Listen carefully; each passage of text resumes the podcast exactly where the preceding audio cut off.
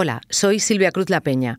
Antes de que empiece el episodio de hoy, quiero recordaros que los fines de semana, en colaboración con Podimo, también tenéis episodios de hoy en el país. En el reportaje de ayer, Bárbara Ayuso dio voz a las mujeres de la guerra entre israelíes y palestinos, porque a pesar de seguir trabajando como pueden, sosteniendo a hijos y sobrinos que se han quedado sin padre, militando en sus partidos, apenas se las ve ni se las oye. ¿Qué es ese sonido? Un avión. ¿A dónde va el avión? Se va por ahí, va a su destino. Y si va por ahí, él le bomba. Ahora sí, os dejo con el episodio de hoy. Israel sigue bombardeando Gaza. La guerra va para largo y será difícil, dice el primer ministro israelí. Benjamin Netanyahu se niega a un alto el fuego. Lidera el gobierno más radical, más a la derecha de la historia de Israel. La población le apoya en la invasión de Gaza y en acabar con Hamas, pero Netanyahu está contra las cuerdas por no haber visto venir los ataques del 7 de octubre. Sus días como gobernante parecen contados, pero va a depender también de cómo acabe el conflicto. Soy Ana Fuentes. Hoy en el país, Netanyahu, un animal político que se lo juega todo en Gaza.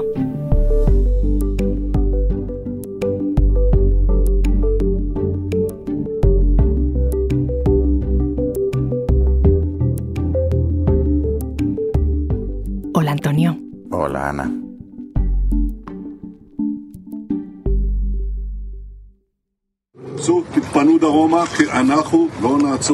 Antonio Pita es el corresponsal del país en Oriente Próximo.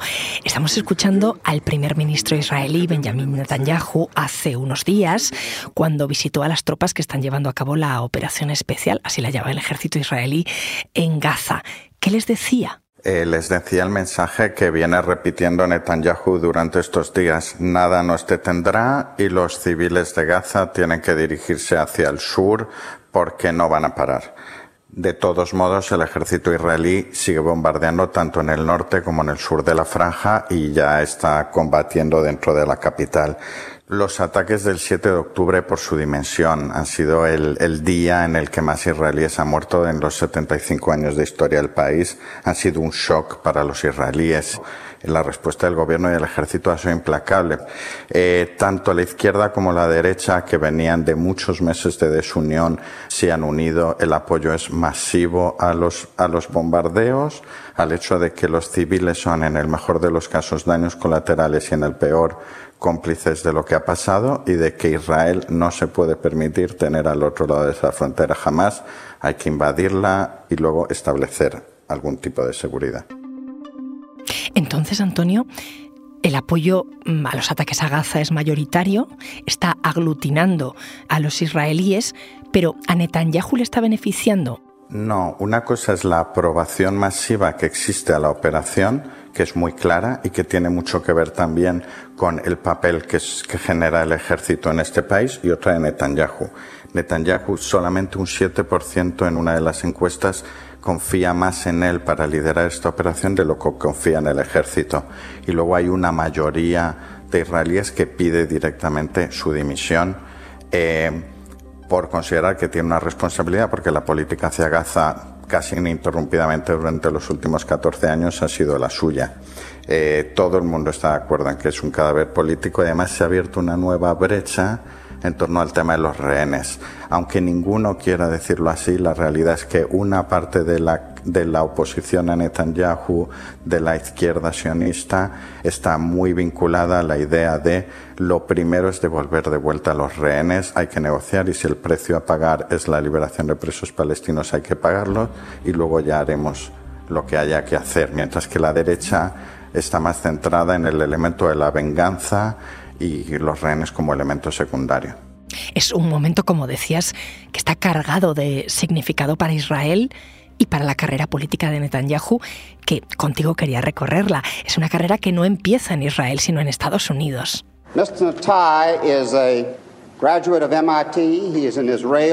Estamos escuchando un fragmento de un programa de televisión del año 1978 en Estados Unidos. ¿Qué hacía Netanyahu allí, Antonio?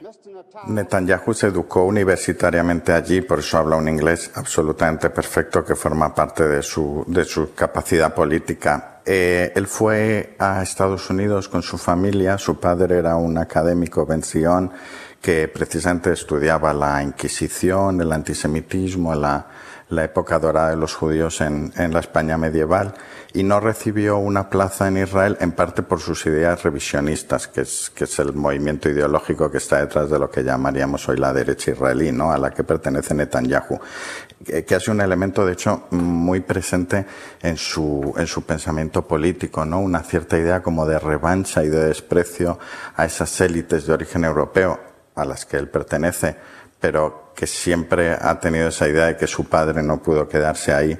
Trabaja como ejecutivo de marketing en una empresa de muebles y va desarrollando toda una dialéctica que funciona muy bien en Estados Unidos como muy dual de entre el bien y el mal. ¿Y en qué momento vuelve a Israel?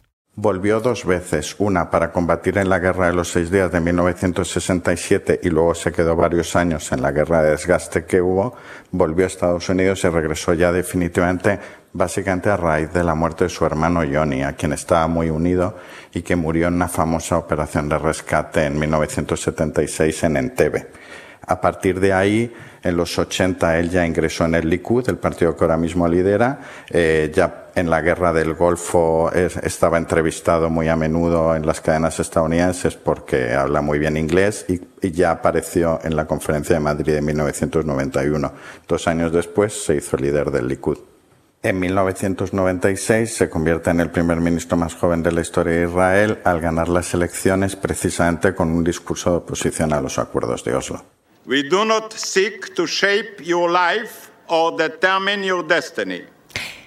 Los acuerdos de Oslo a los que te refieres fueron uno de los momentos que hicieron historia los firmaron Isaac Rabin, Bill Clinton y Yasser Arafat en septiembre de 1993. Estamos escuchando ese momento. ¿Qué supusieron, Antonio? Supusieron sobre todo el primer momento en que israelíes y palestinos firmaron un acuerdo.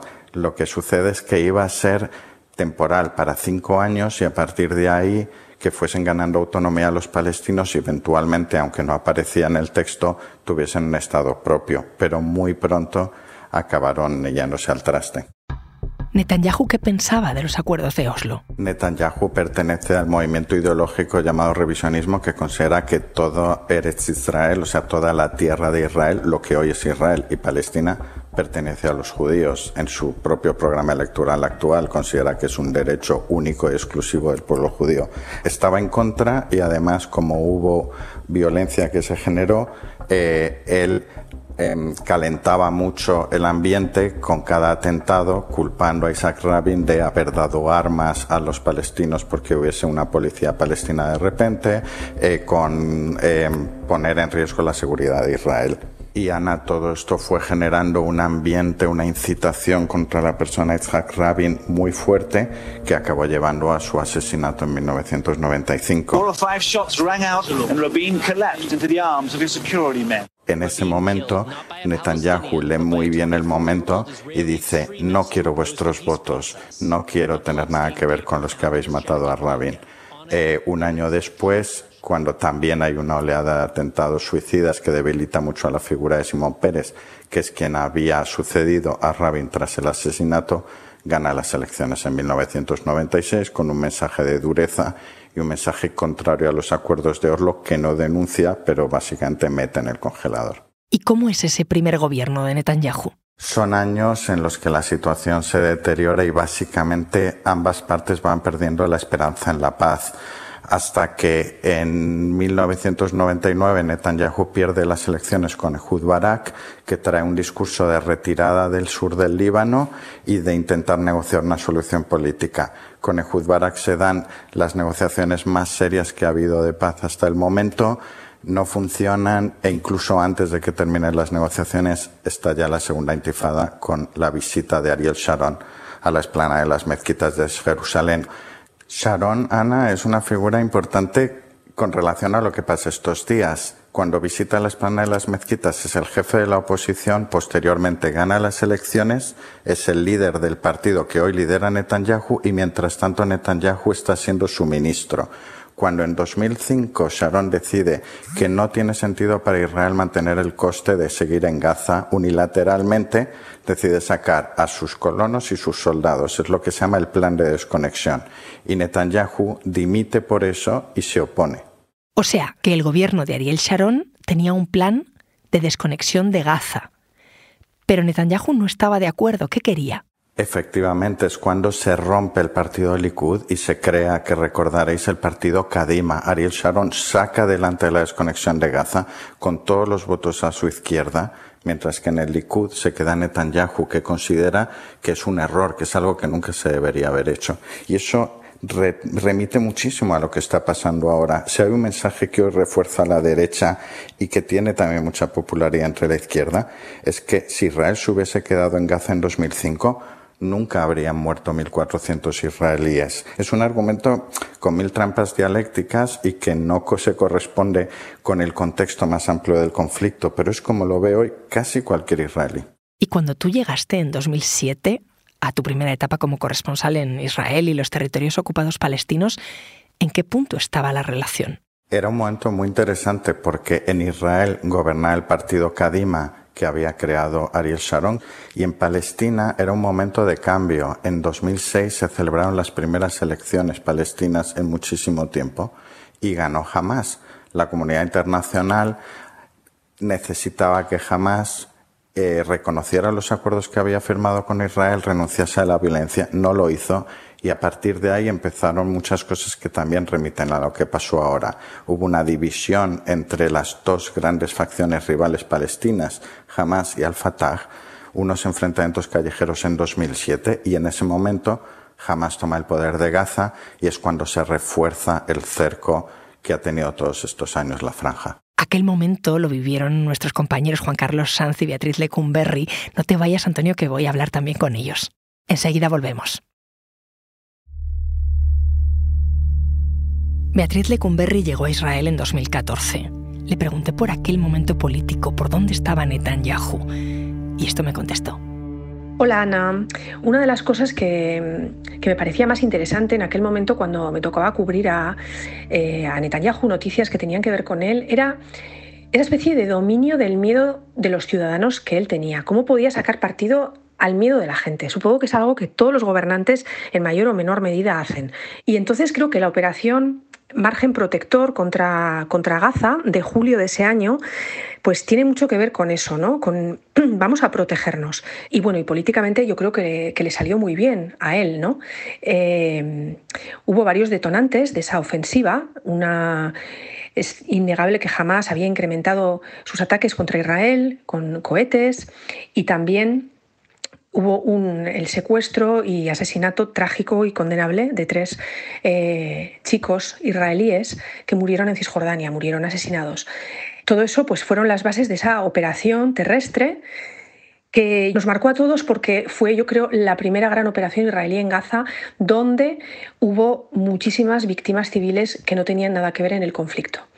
Pero lo que son las cosas, ¿no? Todo es relativo porque en 50 días de ofensiva en 2014 murieron 2.200 palestinos, de los cuales 500 eran niños, es decir, menores de 18 años. Y ahora llevamos menos de 50 días de, ofensiva y, y han muerto ya más de 4.000 niños.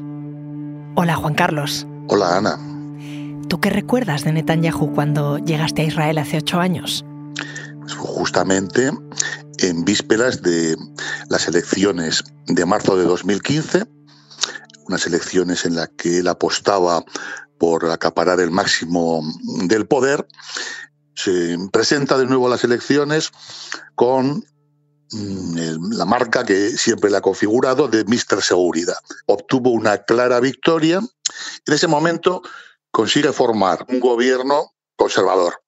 Se, llamó entonces, se le llamó entonces el gobierno más conservador de la historia de Israel pero como veremos luego fue superado por los acontecimientos. Pero también coincidió con otros elementos como la guerra de Siria, que cambia completamente el paradigma de interés en Oriente Próximo, y, em, digamos, relega de alguna forma el conflicto palestino. Además, Ana, yo destacaría también el hecho de que Netanyahu ha encontrado en la República Islámica de Irán el enemigo existencial que figura en los libros sagrados, en la Torá, en, el Antiguo Testamento de la Biblia, donde pues, hay enemigos que quieren destruir a Israel. Entonces ese mensaje cala perfectamente en la población y muchos israelíes me han comentado durante los siete años que estuve como corresponsal que, cada mañana se levantaban con miedo ante las noticias que oían sobre Netanyahu de que iban a ser destruidos por Irán,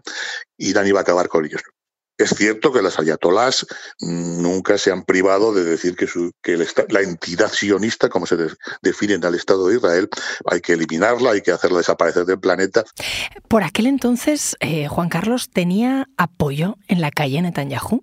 Sí, la verdad que Netanyahu, después de la guerra de 2014, encuentra un respaldo popular, se quita de encima a políticos como Yair Lapid como Isaac Herzog, actual presidente, que estaban, podían haber sido socios de coalición, como ocurrió en los gobiernos anteriores, y prefiere mantener la alianza con los ultraortodoxos, siempre ha tenido una, una gran conexión con este grupo que representa en torno al 10-15% de la población, y sobre todo con sectores populares, clases medias, bajas, que confían en él. Leyendo los artículos de tu época como corresponsal, te tocó cubrir muchos escándalos de corrupción.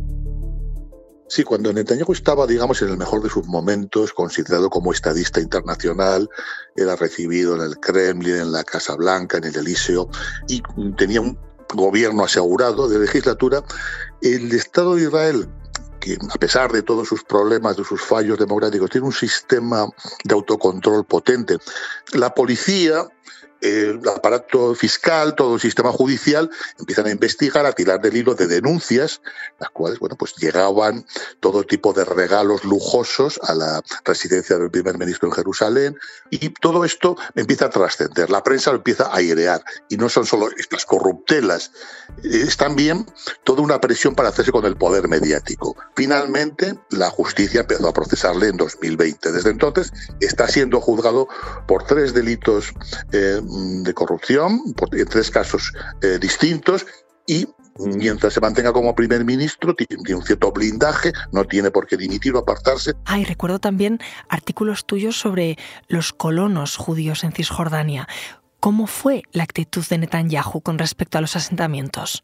Durante los mandatos de Netanyahu prácticamente se multiplican desde los 150.000 colonos que podía haber en los años 90 cuando llega al poder en su primer mandato, a los 600.000 casi en varios asentamientos cuando él deja el poder en 2021 a una, a una coalición, su anterior eh, pérdida del poder electoral.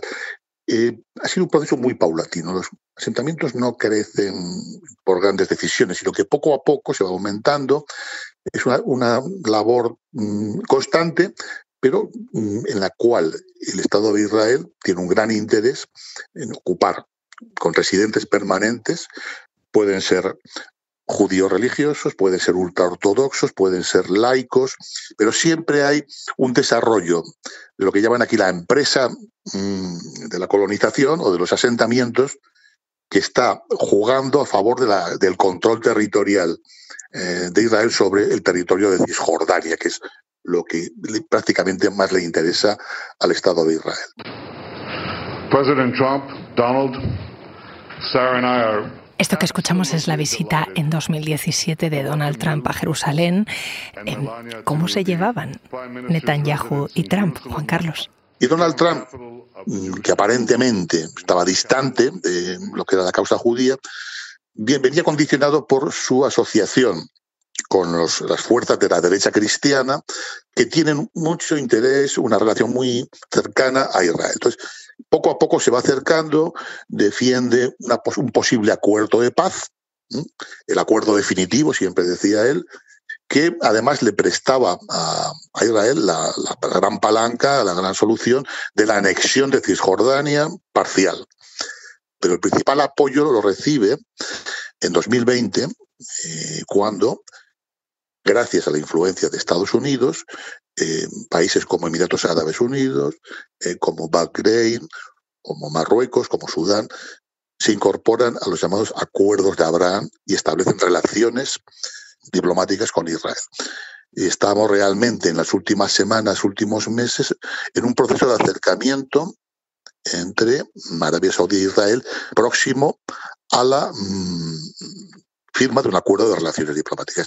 De hecho, se entiende que el ataque mm, de Hamas del 7 de octubre tiene mucho que ver con la intención de evitar el momento y la oportunidad de evitar que se produzca ese acuerdo que para ellos hubiera significado el olvido eh, para siempre de la causa palestina. Juan Carlos, gracias. Gracias a ti.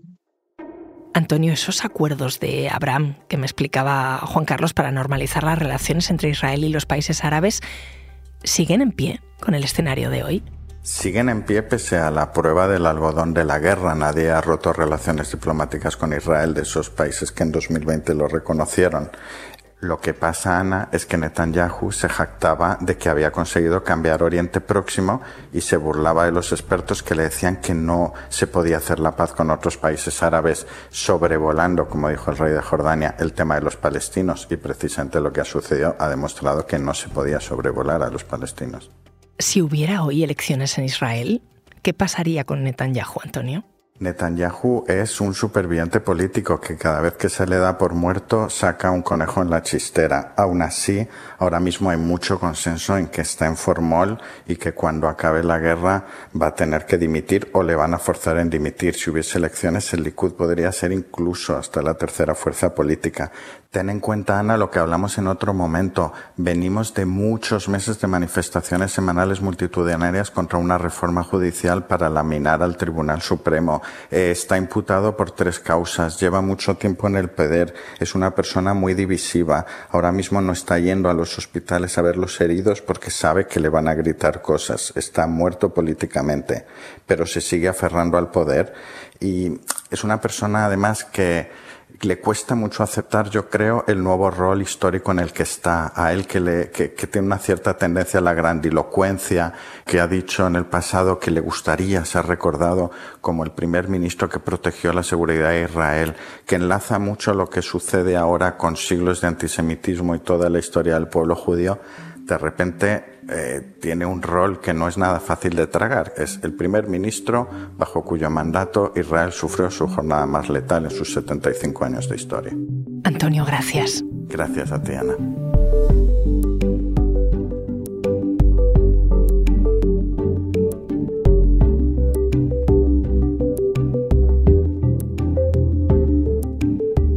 Este episodio lo he realizado con el diseño de sonido de Camilo Iriarte. La edición es de Ana Rivera y la dirección de Silvia Cruz La Peña. Soy Ana Fuentes y esto ha sido Hoy en el País. Mañana volvemos con más historias. Gracias por escuchar.